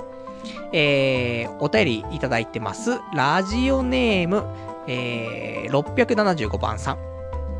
パルさんこんばんは。マイクール恒例の前期アニメの総括と、今期アニメの展望を相方さんと、えー、討論するラジオはいつになりますかあと、セーラームーンといえば、スーファミで出た謎のベルトアクションと格闘ゲームが思い出されますね、というね、お答えいただきました。ありがとうございます。懐かしいね、その、セーラームーンのゲームね。あの、俺格闘ゲームの方持っててね、すんげえやってたからね。面白かったね。本当に。そのぐらいセーラームーンはね、好きでしたね。ブルーシードより好きなんじゃないの？っていうね、話も出たり出なかったりだけど、全然、もうかけてる金が違うからね、全然違いますけども。またそのぐらいね、セーラームーンは好きだったんだよなってところで。で、あと、あの、今期のアニメと前期のアニメのお話なんですけど、ちょっとね、今期アニメそんなに多分見ないと思う。まあ、いつもだったら25本から30本ぐらい1話チェックして、それでその中から絞って絞って、15本とかね、ぐらいに絞ってみたりとかしてるんですけども、いや、今回ちょっと無理だわ。あのやっぱちょっと宅建の勉強とかも、やっぱしなくちゃいけないかなっていう風に思ったりはして、まああんまりできてはいないんだけども、まあそこでね、かといって、じゃあアニメ見ちゃっていいのっていうと、そういうわけでもないからさ、少しずつね、ちょっとやっていかないといけないところもあるので、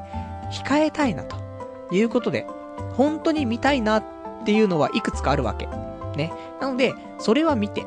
で、あとは、そのお試し1話とかで見るのはやめようかなと思っているので、ちょっと今回ですね、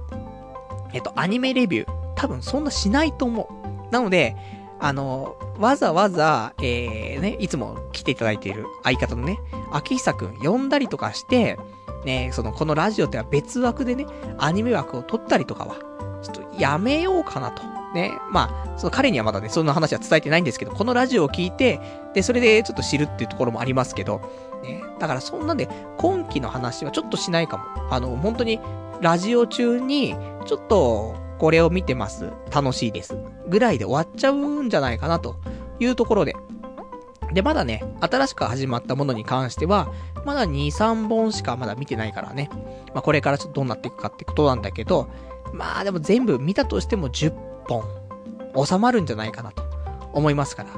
たった10本のためにね、わざわざちょっとアニメ枠をちょっと作ってまでっていうのはなかなかできないかなと思うからね。いつもそれ、30本とかね、1話見てればさ、アニメ枠作んなくちゃちょっともう収まりつかないけどさ、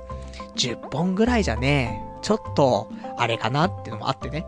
ちょっと今回はね、あえて、えっ、ー、と別枠で撮るっていうのはもしかしたらないかも。ね、知れませんね。まあその辺は来週以降でね、ちょっとお話ししていきたいと思いますんでね、お楽しみにしていただけたらと思います。あとは、ラジオネーム山猫舞台さん。えー、コンドーム見つかる。えー、次のスペシャルウィークはお見合いしましょう。親にも、えー、結婚する意思はあることを、えー、示して安心させましょうというね、お答えできました。ありがとうございます。いやー、ほんとね、コンドーム多分見つかっちゃったと思うんだけどね。で、えっ、ー、と、次回のね、スペシャルウィークお見合いということで。いや、でもね、あの、もちろん親安心させてなと思うんだけどさ、いや、今週ね、あのー、そういうお見合いじゃないんだけどもさ、まあ、とある方からね、えー、ちょっと女の子を紹介しますよ、というお話がちょっとあったんだよね。で、私も、ね、33歳、ね、もう本当に転機になる年ですよ。だからね、ちょっと頑張んなくちゃいけないなとは思ってたんだけど、いざね、そういう風に女性を紹介しますよとかって言われるとさ、いろいろ考えちゃうよねと思って。こんな情けない男を、ね、紹介していいもんなのっていう風に思っちゃうよねと思ってさ。もうちょっと何かしらでなんか形になってればいいけど、例えば、ね、仕事が正社員とか、お前そここだわこだわんなみたいなあるかもしんないけど、仕事はね、正社員だったりとか、で、じゃあ正社員じゃなかったとしても、ね、稼ぎがいいとかさ。それとか、まあ、今後ね、例えば、ちょっと人とは違う仕事に、ね、なるための、そう下積み、下積み時代だったりとかさ、だったりとか、で、あと俺がね、もう少し背が高いとか、ね、もう筋肉がムキムキだったりとか、ハゲてないとかさ、ま、いろいろあると思うんだけどさ、もう大体俺ダメなところのオールスターをね、全部背負ってきてますから、いや、こんなんで紹介してもらっても、もううまくもいくわけはないし、なんか申し訳ないし、ね、紹介してくれる人にも申し訳ないし、ね、女の子にも申し訳ないし、なんか、無理だよなと思って。なんかもう、すごい、おじげついちゃってさ。で、あの、女の子の紹介はね、断ったんですけども、まあちょっとね、だから、そんな今、現実をね、ちょっとね、いろいろちょっと見つめ直してしまったらね、私ちょっと、女性に対して、ね、あんまりなんか積極的にいけないような今ちょっと気持ちになっておりましてね。なので、えー、スペシャルウィークまでにそのね、気持ちが復活すればね、そういうお見合い関係あるかもしれないですけども、なかなかね、難しいかなと、ね、思いますけど、まあ、宅建受かったら一つ自信になるからね。そしたら、ね、あの、宅建持ってるんで、ちょっと女を紹介してもらってもいいですか？ってね、なるかもしれないけども、まあ今だとね、宅建、ほんとね、もう受かりもしてないですし、勉強すらね、なかなかできない。そんなダメな人間ですから。ね、でも全ては結果ですからね。結果良ければ全て良しということで、ね、スペシャルウィークね。まあ、ちょっとうまくなんかや、次ね、第300回ですからね。本当に大台ですから、なんか大きなことはね、したいかなとは思ってるんでね、まあそこもね、ご期待いただけたらと思います。あとは、ラジオネーム草壁さん。えー、西日本のパルファンにとっては、生パルを見れる貴重なチャンスなので、需要あると思いますよ。このゲイ疑惑目、ご検討くださいっていうね、お便りいただきました。ありがとうございます。えー、出雲オフ。ね。わざわざ、ね、このラジオ、童貞ネットで、出雲オフ会。ね、そんな、なんかやばいオフ会はないだろうってね。もう、もうそのさ、日本のさ、ね、八百万の神がね、もう集まるような出雲ですよ。そこに、ね、各地の西日本の童貞ネットファンが集まっちゃうっていう。それやばいでしょ、というところがあるからね。ちょっとどうなのかわかんないですけども。で、たださ、西日本とはいえさ、出雲までってなかなか来れないじゃない？だったら多分西日本住んでる人も東京来ちゃった方が楽だったりとか安かったりするところもあるよねっていうところで、多分出雲でやるっつっても来れる人は、多分まあ鳥取とか、本当に島根県住んでる人とか、そのぐらいしか来れないんじゃないのっていうのがちょっと思ったりはするからね。ただ、ね、そういう島根県住んでるよとか、出雲市住んでるよとか、そういう人いたらね、ぜひちょっと、いろいろと案内してもらえたら嬉しいなと。ね、そういうこと再三言ってるんですけど。で、もし、ね、出雲で俺と会う人、ね、もしかしているかもしれないですよ。ね、この後さ、そういうなんか話があってね。で、そういう人は、ぜひ、あの、ブルーシード、ね、全部見て、ね、勉強してから、ぜひ俺と会っていただけると嬉しいなと。ね。で、ブルーシードのここのシーンがあそこですよ、みたいに言ってくれるとね、俺、俺ちゃんテンション上がっちゃうんだけどなっていうね、ところなんで、ね、そんな奴はいないのでね、多分ないとは思うんですけども。あとは、えーと、ラジオネーム、えー、さくらさん。今ちょっと、えー、チンゲ剃ったんだけども、毛が刺さ、えー、毛が刺さって痛いんだが、ってね、答えいただきました。ありがとうございます。ダメだよ。結構剃ったでしょ。ダメだよ。チクチクしちゃうからね。そんなに剃っちゃダメだよ。ある程度、残して、ね。そうしないと、毛がやっぱしさ、あの、短くなればなるほど、そなんていうの、しなっていう風にならないからさ、その硬いままだからね、刺さっちゃうから。これはもう、多分、当分痛いですよ。もう、2、3日、もしくは1週間ぐらいチクチクしちゃいますからね。まあ、早くね。あ、ちょっとあの、チンコにもリンスをしてあげるとね、もしかしたら、か、あの、柔らかくなるかもしれませんから。ね、ちょっと気休めですけどね。まあ、そんな、ね、ちょっとね、なんとか、それかもう、ツルツルにするか、どっちかもね。ただ、ツルツルにするとどうなのって。ただ、ツルツルにすることによって、竿の長さが長く見えるってあるんだよね。いつもチンゲで隠れてるから。そうするとチンコが大きく見えるっていう効果もあるけども、もなんかチンゲ入ったんで子供のチンコだからね。なんか子供のチンコが大きくなりましたっていうね。そんなちょっとね、あのー、不女子がね、ちょっと歓喜しちゃうところあるかもしれないですけどもね。まあ、そんな。あとはラジオネーム676番さん。えー、セーラームーン一挙放送するのですか？知らなかった。いいことを聞きました。っていうね、お便りいただきました。ありがとうございます。ね、たまには私も、ね、皆さんにためになるような、ね、そういうプラスになるような話、ね、していかないとこのラジオもね、成り立っていきませんからね。ちょこちょことね、していきますから。まあ、ぜひ、あのーまあ、いつやってるのとかってね、いつからやるのとかそういうのもちょっとわからないんですけども、確か7月12とかそんなんだった気がするなぁと思うんだけどね。まあまあ、もしね、えー、よ、よかったらね、ちょっと調べていただけたらね、えー、いいかなと思います。あとはラジオネーム。や、っと来ましたよ、ブルーシードトークン。ね。待ってました。俺も1時間半ぐらい喋ってるんですけど、全然ブルーシードのね、お便り来なくて。ね、普通のお便り。もうチンゲのお便りしか来ないんだから、もううちは。ね、このラジオはさ。ちゃんとね、こうやってアニメの話してくれてありがたいんですけども。えー、ラジオネーム678番さん。パルさんこんばんは。ブルーシードは1話で、カエデが使えなくなったから、えー、もみじに目をつけた国土管理室。ラストはみんなで祭りをすり、えー、するという、ストーリー的には、なんじゃこりゃという感じでしたが、カルナバルバベルは好きでした。えー、そんなお便りいただきました。ありがとうございます。なんでだよ。よかっただろ？ダメなのかな？じゃあ、あのね、この、もみじちゃんは、あのー、もともとね、この荒神っていう、その、まあ悪いやつっていうのかな？まあ、まあわかりやすく言うとね、そういうなんか悪いその敵がいるんだけどさ、敵をまず沈めるためには、その、串灘一族のね、その末裔の、串灘姫が、人柱にな、なることによって、その荒神をね、そういう活動を抑えることができるの。で、もみじちゃんには、双子のお姉さんがいて、それ、藤宮楓っていうね、楓ちゃんっていうのがいるんだけど、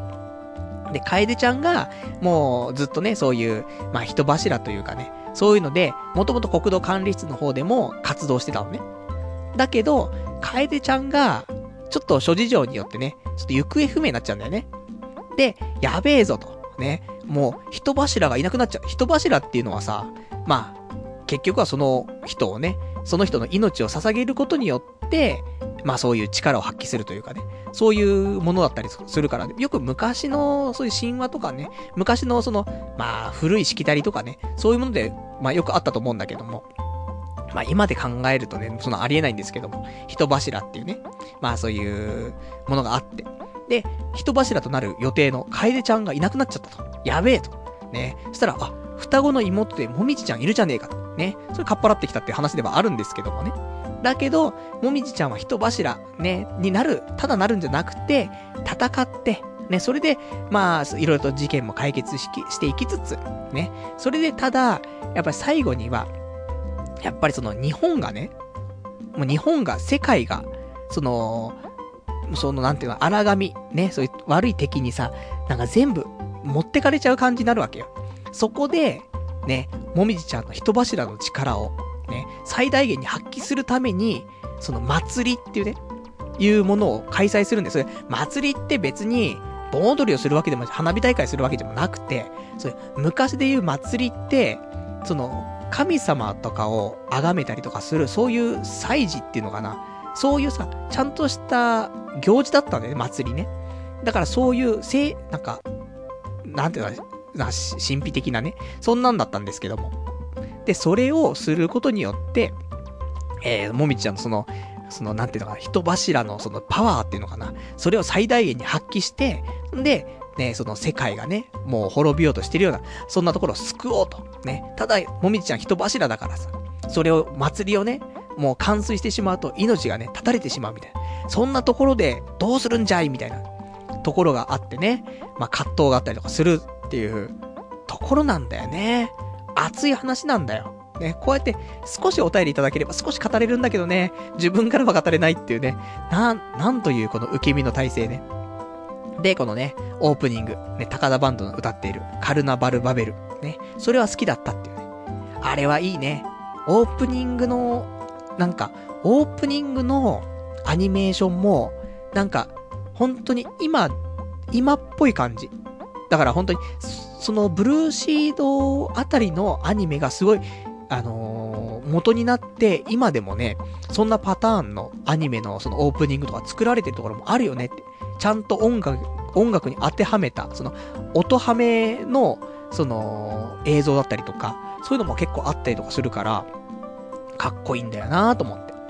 まあ、そんな、ね、カルナバルバベル、ね、ぜひよかったらね、あのー、ちょっと検索すると音楽聴けるかな？ね、あの、違法じゃないのを求めるんだったら、普通に Amazon とかでもね、売ってると思う。Amazon じゃなくてなんだ ?Amazon でももちろん CD とか売ってますし、iTunes ストアとかでもね、えー、売ってると思うから、ブルーシートとか、高田バンドとかね、カルナバルバベルとかね、まあ、検索すると、ちょっと出てくるかなと思うから。で、まあちょっと聞きたいなっていう人は、ニコニコ動画、YouTube。ダメだよ。そういうね、違法なことしちゃいけないけども、まああるかもないかもだよねっていうね、ところ。ありがとうございます。ブルーシートのお便り本当に待ってたからね、ありがとうございます。助かりました。あとは、ラジオネーム680番さん。えー、玉金玉さんこんばんは。いや、パル内藤ですけどね。玉金玉さんこんばんは。今日はブルーシード会でしたか当時、小学4年生の自分には刺激が強いアニメでした。初回の放送で OVA シリーズを想定して作られていたというのを、えー、初めて知ったのですが、あ、今回の放送で OVA シリーズを想定して作られたというのを、え、初めて知ったのですが、確かにクオリティすごかった。特にオープニングの兵器の書き込みと主題歌が素晴らしくマッチしていましたね。今回ブルーシードを初めて知った人は、このオープニングだけでも一見の価値があるかもしれませんね。なんだかタイミングずれた投稿を申し訳ありませんでし、えー、ありません。それではというね、お答えいただきました。ありがとうございます。いやー、ありがたいお便り。ね。いつもね、もうすべていただくお便りはありがたいと思うんだけど、今日は本当にブルーシードに関するお便り、本当にありがたい。ね。だって、これさ、ポッドキャスト聞いた後でね、お便りとかもちろんいただけたら嬉しいかなと思うけど、リアルタイムでね、いただけるのは本当に今回に関しては本当ありがたいなということでね。で、そうだよね。多分みんなだからそういう若い頃、小、ね、今回お便りいただいた680番さんも小学校4年生の頃にね、見たアニメということで、まあ、パンツとかもね、結構出るから、刺激が強いっちゃ刺激が強いアニメなんだけどもさ。いや、ほんとね、オープニングのクオリティは高いんだよ。なんと言っても、あの頃、あの、CG を使ってんだよ。3DCG を使ってんの。なかったよね。あの頃、アニメで 3D の CG 使っている作品なんてなかったよね。それをオープニングで使ってんの。20年前だからね。ないよ、本当に。その、コンピューターっていうものがあんまりなかった時代だからね。Windows 95が発売される前の、ね、アニメで、あんだけ CG 使ってやってるっていうのは相当だと思うんだよね。まあ、かっこいいんでね。まあ、もちろん今見たらしょっぱいなっていうのがあるかもしれないけど、ただ、まあ、今見ても、まあ、大丈夫っていう部分もあるし、あとは、まあ、ちょっとね、少しでも、まあ、なんか、許容をね、許容、範囲をね、増やすためには、まあ、20年前だしとかっていうね、そういうのも考えながら見ると、すげーってなるかもしんないけど、まあ普通に今見てもね、結構1話2話と、あとオープニングに関しては、クオリティちょっと神がかってんじゃないかなって思うんだよね。ね、そんなお便りいただきました。ありがとうございます。本当にね、ありがたいです。ね、今日に関して本当にね、ありがたい。ね、感謝してます。で、えー、そんな感じ。ね。どんだけ感謝してんだ、どんだけ俺追い詰められてたんだって話なんですけども。じゃあ、そんなんで、ね、お便り結構もらってるんだよね、ブルーシード以外の話。だからさ、俺もちょっと読んでいきたいなと思うんだけどさ、どうする？ねえ、来週にしようか、お便りはせっかくだから、ねえ、あのー、ちょっと読みたいのがいっぱいあるんだけども、まあ、じゃあちょっといくつか読んで、えっ、ー、と、絡みがあったりする、するのがあるのでね、それだけちょっと読んで、今日終わりにしたいと思うんですけども、ラジオネーム Mac ユーザーさん、えー、宅建試験まであと3ヶ月に迫っているというのに、カンコレにドハマりして、天竜さんエロ画像で抜くという、しかも、今月末には優雅に出雲旅行とか、どう考えても去年と同じパターンじゃないですか。もう明日から、えー、あ、もう名前、明日から本気出す内藤。に変えたらいいんじゃないですかってね、お答えいただきました。ありがとうございます。まあね、本当に、もう言われる通りですよね。宅建、あと3ヶ月。なのに、カンコレ。ねカンコレが本当にね、でもちょっとね、控えようかなと思ってる。もう大体どんな流れかなって分かったから。まあ、カンコレは、まあ、これからはちょっと落ち着きつつ。ね。で、ただ、その月末の出雲旅行はさ、行かせてよ。こうやってね、ラジオでね、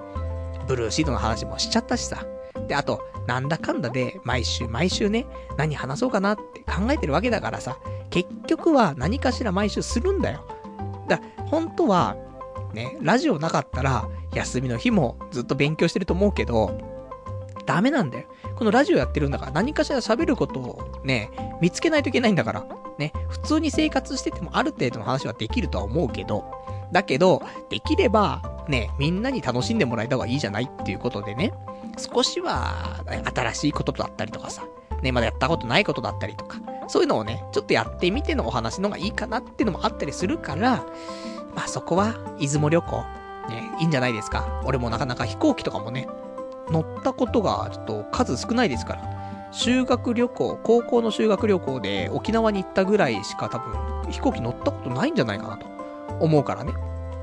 多分今回は出雲旅行、何で行くのか分かりませんけど、今のところね、まあ電車で行くのか、ね、飛行機で行くのか分かりませんけども、まあその辺もね、まあちょっとお伝えできたらね、楽しいかなと思うんでね、まあその辺は。で、出雲行って、で、あのー、夜はね、勉強したらいいじゃないですか。ね。その絶対しませんけどね、普通になんか、夜の街をね、ふらふらとしちゃう気がしますけどね。まあそんな、ね、まあちょっと勉強も頑張りたいと思います。じゃあ、そんなんで、えーと、あとじゃあちょっとで喋りたかったことなんかがあれば、ちょっとお話しして終わりかな特にないかなまあ、来週話そうか。いろいろとね、あの、積もってる話もあります。ね。あの、私の心が最近ちょっと病んでいるの、理由もあったりとかするのでね、その辺の話はちょっと来週ね、ちょっと深くね、したいと思うから、ね。まあ、女性解体新書。これ来週しようか。ね、そこで、ちょっと最近私がね、女性不信になっている、ね、理由なんかをね、話したいなということでね。まあ、今日この辺にしときましょうかね。まあ、よ、よくわかんない放送になっちゃって申し訳なかったんだけど、スペシャルウィークはね、こんなもんでしょうということで、で、えー、で、来週なんですけども、え今日この辺で、来週はね、えー、7月13日の日曜日、またね、23時から1時間程度ね、やっていきたいと思います。今日ね、ちょっと、ちょうど1時間ぐらいで終わるかなと思ったんですけど、なんだかんだでお別れの回、お別れのコーナー長いんだよね、いつもね。思うと、ちょっとね、気をつけようかなと思ってるんですけども。で、来週はね、まあ、ちょっと通常通り、またね、えっ、ー、と、291回ということで、まあ、300回に向けてのね、まあ、カウントダウンということでね、まあ、ちょっと気合い入れてね、やっていきたいと思いますから。あとは、あのね、ポッドキャストで聞いていただいてる方ね、よかったら、あの、ブルーシードの話とかね、お便りいただけたらね、読んでいきたいと思いますんでね。で、あの、もちろんそういうね、ブルーシードの話とかは、この7月中はね、まあ、ちょっと読んでいったりとかね、あと、ブルーシードの話、普通に出てくるかもしれないですけども。で、その話をして、で、それがね、盛り上がったところで出雲旅行というね、ところになるかと思いますからね。まあ、ぜひぜひ、あのー、ブルーシードを見てもらえると嬉しいな。で、あの、オレンジに近い人とかね、いたら、ね、ブルーシード貸してくださいっていう人いたら、貸しますから。ね、ぶ、あの、DVD ボックス。ただ、北米版だからな、ちょっと、日本の、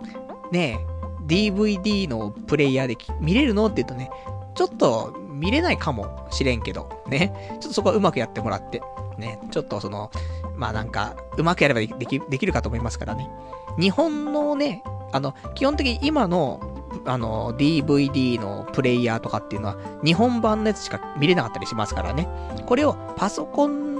についている DVD のプレイヤーであれば、その日本版じゃなくて、その北米仕様の方に切り替えることはできるんだけど、切り替える回数って決まってるんだよね。そのパソコンにも内蔵されちゃってて。で、なんか、3、4回しか切り替えることができなくて。だから、まあ、北米版に切り替えて、で、ブルーシードの DVD 全部見て、したらまだ日本版に変えて、ね、しておけば何も問題ございませんからね。全然違法なことじゃないと思うんで、普通に、普通システムでね、変更できるからね。わかんないですけどもね。まあ、そんな、ね、あったりなかったりするんで、えー、まあ、ぜひぜひ、あのー、ブルーシード、ね、こんだけなんだかんだでね、あの、スペシャルウィークを使って話してるっていうことは、そんだけパルの心をね、なんか揺さぶったんだろう。と、そういうところでちょっと、あの、感じ取ってもらえたら嬉しいなというところで、